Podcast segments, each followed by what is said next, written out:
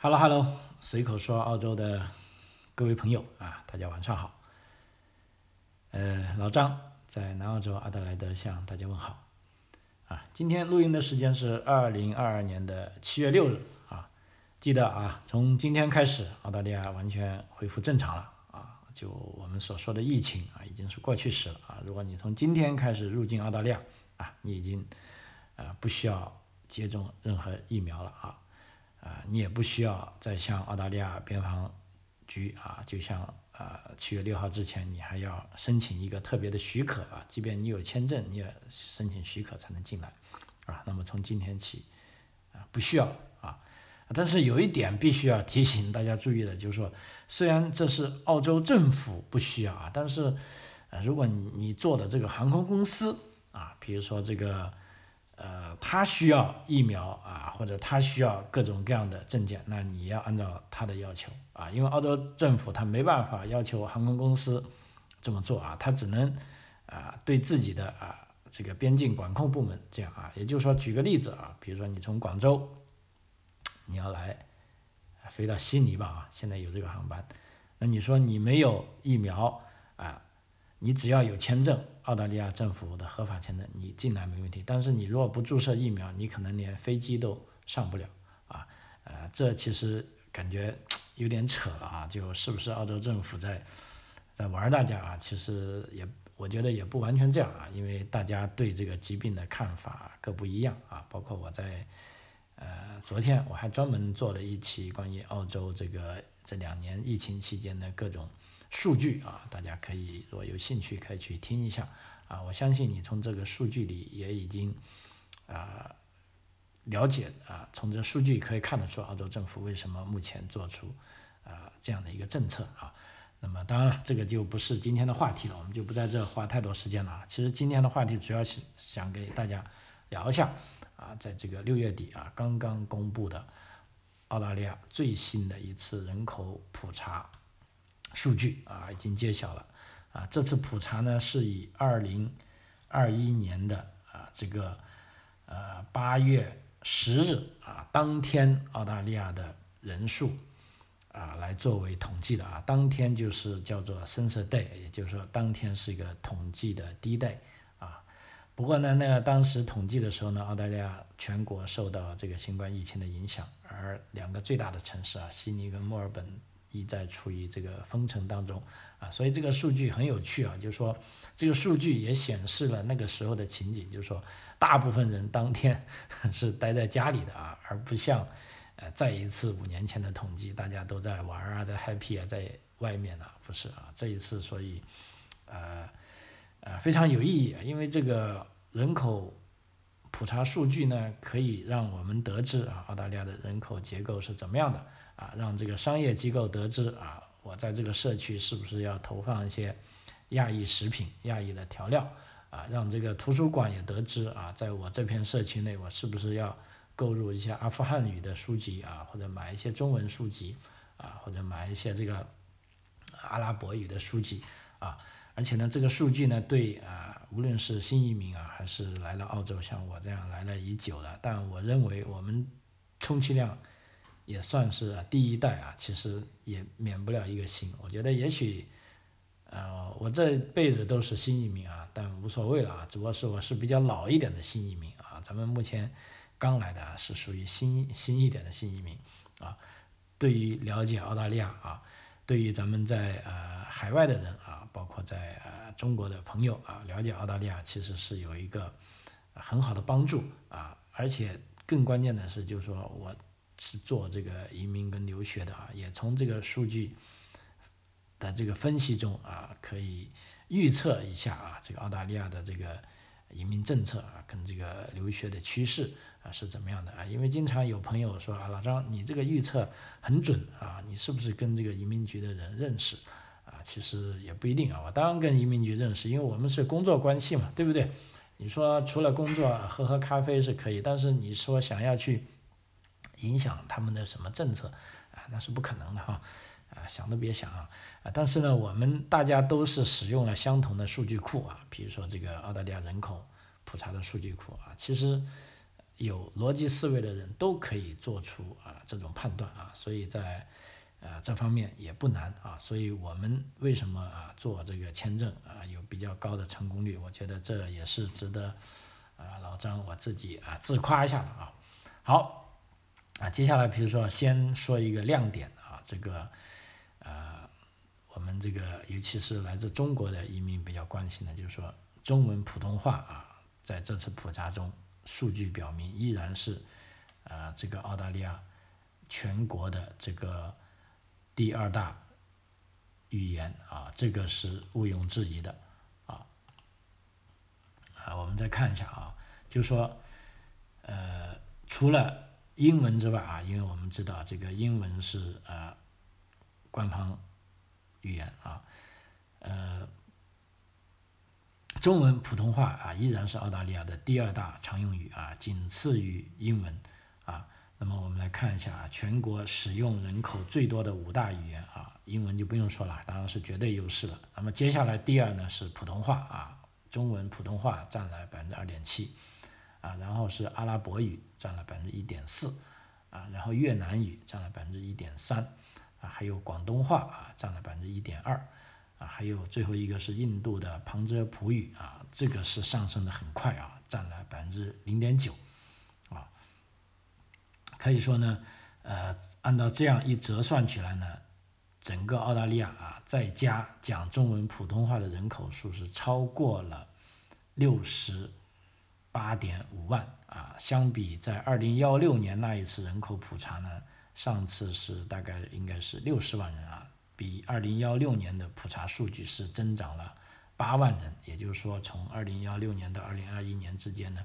啊，进入澳大利亚的移民呢一直是属于正向增长啊。那么与此同时，在家中不讲英文的澳大利亚人口数量也在过去五年间上升到至少有五百五十万人啊，这个可以说是啊非常迅速的啊。呃，然后我们看一下这个呃华裔人口的这个呃具体调查。那么华裔人口到底有多少呢？啊，那么目前这个 ABS 也就是澳大利亚统计局啊公布的数据显示呢，认定自己拥有华裔血统的人口啊是占澳大利亚总人口的百分之五点五啊。那这个数据呢是比呃。二零幺六年的百分之五点二啊，有略微增长啊，那么这意味着啊，华人已经是澳大利亚的第五大民族了啊，虽然也是少数民族啊，那也是第五大民族了。那排在前面哪四个民族呢？我们可以看一下啊，前面第一个是英格兰啊，英格兰这个民族呢是占了百分之三十三啊，还有呢是澳大利亚啊，澳大利亚这个民族呢是占了百分之二十九点九。爱尔兰啊占了百分之九点五啊，苏格兰占了百分之五点六，那么接下来啊就是华裔血统啊占了百分之五点五啊，那么由此看来呢，在这个二零幺七年，也就是说在上上次普查到二零二幺年之间啊，来自海外的净人口流入啊是超过了一百万人啊。那么英国啊，依旧是澳大利亚第一大移民的来源国，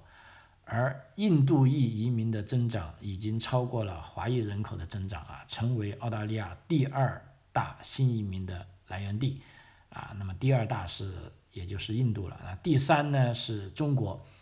啊，第四我猜大家可能想不到的啊一个国家啊啊想一下啊，猜一下，one two three 啊，bingo，第四位呢是。新西兰啊，那么对于这个数据呢，呃，澳大利亚这个国立大学 ANU 啊，有个人口学的讲师啊，他分析说呢，其中一个原因是在二零二幺年，也就是说去年啊，人口普查的时候，澳大利亚的国门呢依然是处于关闭状态，而且最早是在疫情初期是对来自中国的旅客关闭边境。啊，所以呢。这个数据呢，是对华人留学生和新移民的数量呢是造成了影响。啊，因为疫情影响。啊，华人虽然来的人数很多啊，但是离开澳大利亚的数量也是比来自印度的移民要高。啊，所以净增长啊不是在二零幺七到二零二幺年才减少的，而是说它的净增长一直都啊没有印度人那么高啊，这的确是这样啊，就是说包括啊近几年来我身边啊这个来自印度的朋友啊，感觉也是啊比在上一个五年啊多了很多很多啊，这就是少数民族啊的一些数据。然后呢，我们再看一下人口总数啊，这个也很关键啊。目前的人口总数呢是总人口啊，是按照刚才讲的八月十日那一天的数据啊，是接近了二千五百五十万啊。当时呢是除去海外的短期访客啊，精确的数字呢是二千五百四十二万二千七百八十八人啊。那么这个数据很有意义，为什么呢？啊，它这意味着在过去的五十年中，澳大利亚总人口啊，终于啊增长了一半啊。此外呢，这个原住民人口占全国总人口的百分之三点二啊。那么还有呢一个非常啊令人这个震惊的数据，就是说有一半以上的澳大利亚人啊，比如说百分之五十一点五，五十一点五。澳大利亚人自己或者至少一方父母出生在海外啊，同时呢，在海外出生的第一代移民占总人口的百分之二十七点五啊，像我们家就有了三个啊，也算是海外出生的第一代移民啊，啊，这个是呃总人口的预计啊，呃，接下来呢有个对比项目，就是说啊，我们看一下在二零。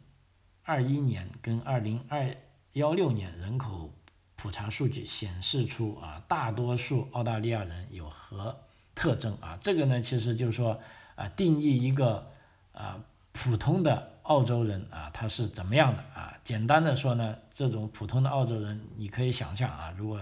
有人跟你讲澳洲人，如果你一定要谈一个形象啊，那么大概就是这样的，是三十多岁的女性啊，有个孩子。啊，然后家庭收入大概是三千澳元啊，家庭的每每周的收入啊，啊，sorry，应该是每月的收入啊，为什么呢？啊，我们在这里对比一下，就是说，呃，二零幺六年的人口普查跟二零二幺年的人口普查啊，这个大多数澳大利亚人的特征其实是没有什么变化的。比如说，首先性别啊是女性。然后年龄呢，二零幺六年是三十八岁啊，那么二零二幺年呢是三十到三十九岁，也没有变啊。在哪里出生的呢？也是在澳大利亚出生的啊。血统呢是英格兰啊。家庭情况呢啊，一般都是两个大人啊，再加子女啊。平均家庭收入呢，在二零幺六年的时候呢，呃，每个月每周是六百六十二啊，大概每月就四六二十四，大概是二千五百澳元啊。那么到了二零二一年呢，就每月呢大概是三千澳元，啊，住的是什么地方呢？就是独栋别墅啊，也就是说我们经常讲的这个啊 house 啊，terrace title 的 house 啊，然后居住地呢可以想象啊，大部分都在首府城市的大都会地区啊。事实上 这次统计发现啊，百分之啊八十的澳洲人都来自这个啊东边啊这些沿海的城市啊，比如说很典型像南澳洲啊，南澳洲一共就一百。三十万人啊，但是在阿德莱德大都会地区呢，大概就住了啊一百一十五万人，然后到第二大城市突然就变到只有五万人啊，第三大城市啊只有到三万人了啊，这个数据 啊在跟中国的一些县城都没法比啊，所以澳大利亚的确是个啊这个地广人稀的国家啊，所以这个人口啊数量啊非常啊珍贵啊。那么家庭的组成呢是这样的哈，我们看一下啊，啊刚才讲了近半数澳洲人父母中至少一方出生于海外啊，而且澳大利亚有多少个家庭总数呢？一共是五百五十万个家庭啊，在这么多家庭中呢，其中有百分之五十三的家庭是父母与子女居住在一起啊，就像我们这种啊，超过了一半。另外呢，二百五十万个家庭里的孩子，啊小于十五岁啊，那我们家也算有个，因为我们家有一个孩子超过十五岁啊，啊小于十五岁啊。此外呢，其实澳大利亚还有一个很重要的，我不知道别的国家有没有哈，因为以前在中国的时候，我也没有那么详细的看这个中国的人口普查报告啊，就是说，在这一次呢，澳大利亚的这个人口普查数据呢，还揭晓了呃单亲家庭的数量。啊，因为我是做这个留学的啊，就经常跟本地人接触。其实这个澳大利亚的单亲家庭可以说是非常多的啊，啊多到你想不到啊。比如说我这次给你猜一下，刚才我讲了，澳大利亚全国的家庭总数是五百五五十万，那么单亲家庭有多少个呢？啊，你猜一下啊，我说三声，一二三，啊，我可以告诉你，单亲家庭呢超过了一百万个。也就是说，单亲家庭有超过百分之二十，啊，这是个嗯非常大的数据啊，而且呢，在这单亲家庭中呢，每五个家庭啊就有四个啊是由单亲母亲将孩子抚养长大的啊，也就是说，这个单亲父亲抚养孩子长大呢是很少啊，就是说啊，应该是百分之二十还不到。啊，那么还有家庭方面，比如说离异人士，离异人士的数量呢是超过了一百八十万人，啊，分居的家庭呢人口为六十万人，啊，丧偶的澳大利亚人数超过一百万人，啊，其中百分之八十以上为女性失去男性配偶，啊，什么现在也可以看了啊，就是说男性一方面呢，他的这个寿命比较低啊，这也是一个。哎，在这边看出还是有这些数据可以证明它的啊，而且由于这个啊新冠疫情的缘故啊，五十五岁以上的老年人帮助照看小孩的比例啊有所呃下降啊，同时呢，在这个二零二一年呢，因为在幺八年澳大利亚开始承认了这个同性婚姻啊，所以二零二一年呢也是统计这个同性婚姻的第一次啊。那么这个时候有多少对同性伴侣呢？有二点四万名啊同性伴侣啊正式领证啊，二点四万啊，这也不少啊。所以从整一个澳大利亚社会看来呢，就离婚率是在下降，因为相对比在一九九一年十五岁以上的人口的百分之五十六点一的结婚比例。来看呢，这个啊，sorry，我刚才是不是说错了？应该是结婚率啊正在下降啊，因为相对于一九九一年十五岁以上的人口啊，当时呢是百分之五十六点一的结婚率的比例呢，啊，这一次啊就是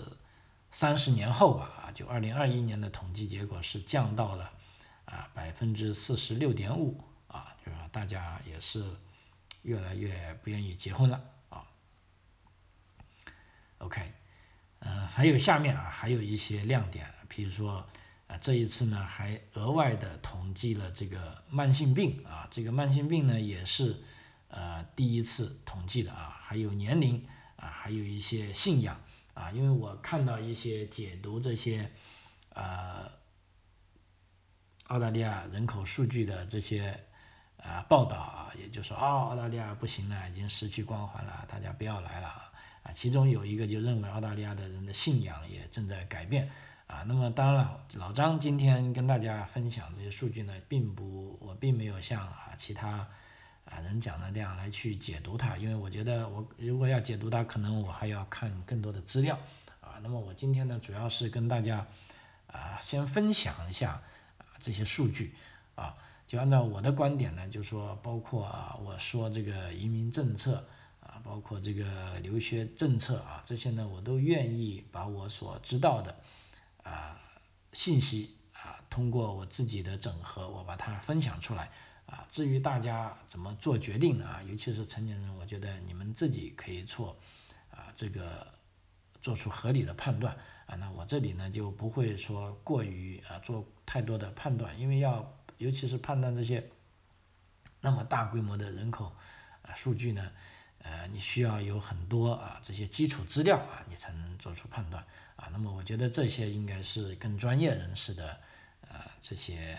工作吧啊。反正我这边呢就跟大家分享一下这个特点。当然在以后的节目里，如果有听友对这些感兴趣啊，那么我可以再呃深入挖掘一下啊这些数据啊，然后呢再分析一下啊，就跟大家一起啊分享一下自己的感受啊。目前我刚才讲过，就是说，呃，目前呢，这个澳洲人口这个一个是亮点呢，就是说，印度啊已经超过了中国，成为澳洲第二大新移民的来源国啊。因为从这一次人口普查来看呢，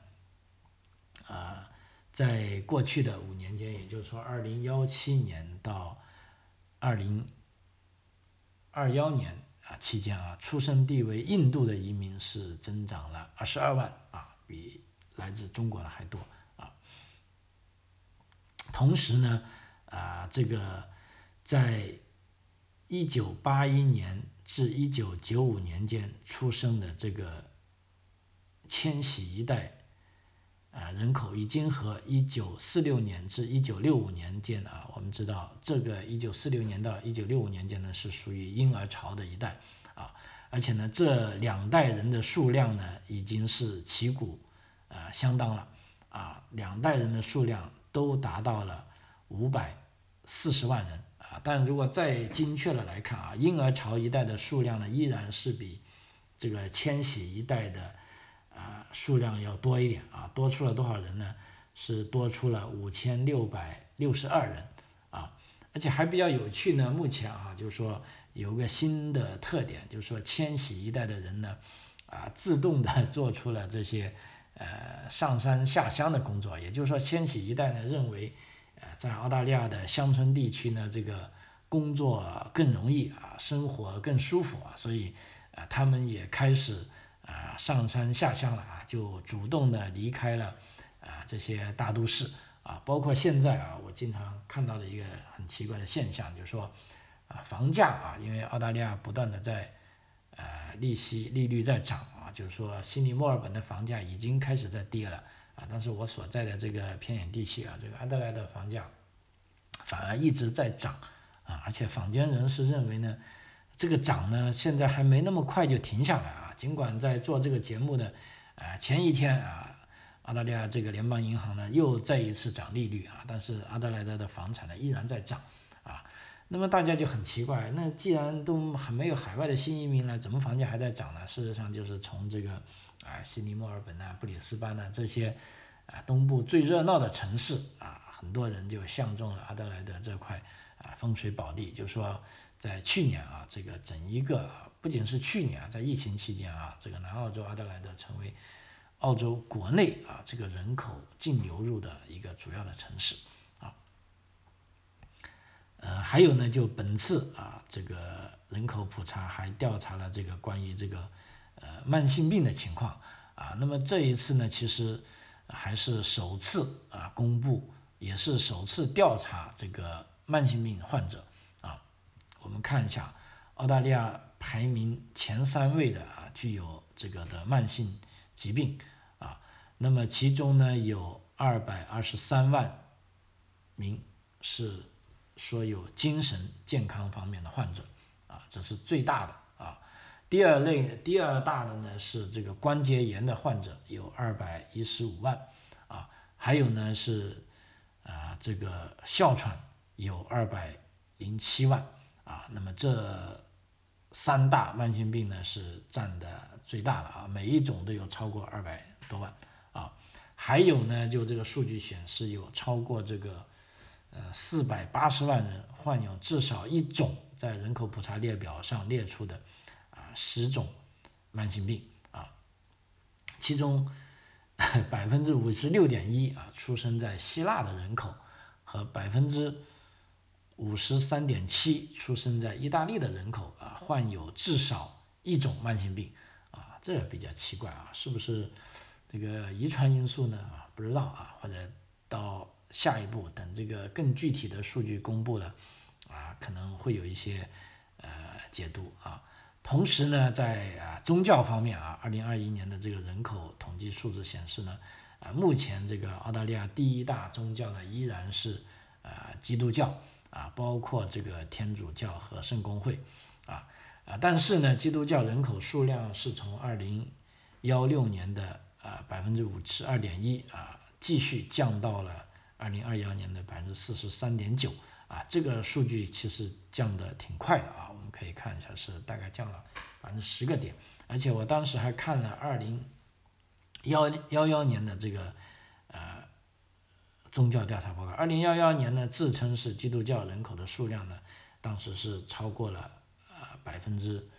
呃六十一点二，也就是说这个是每五年就降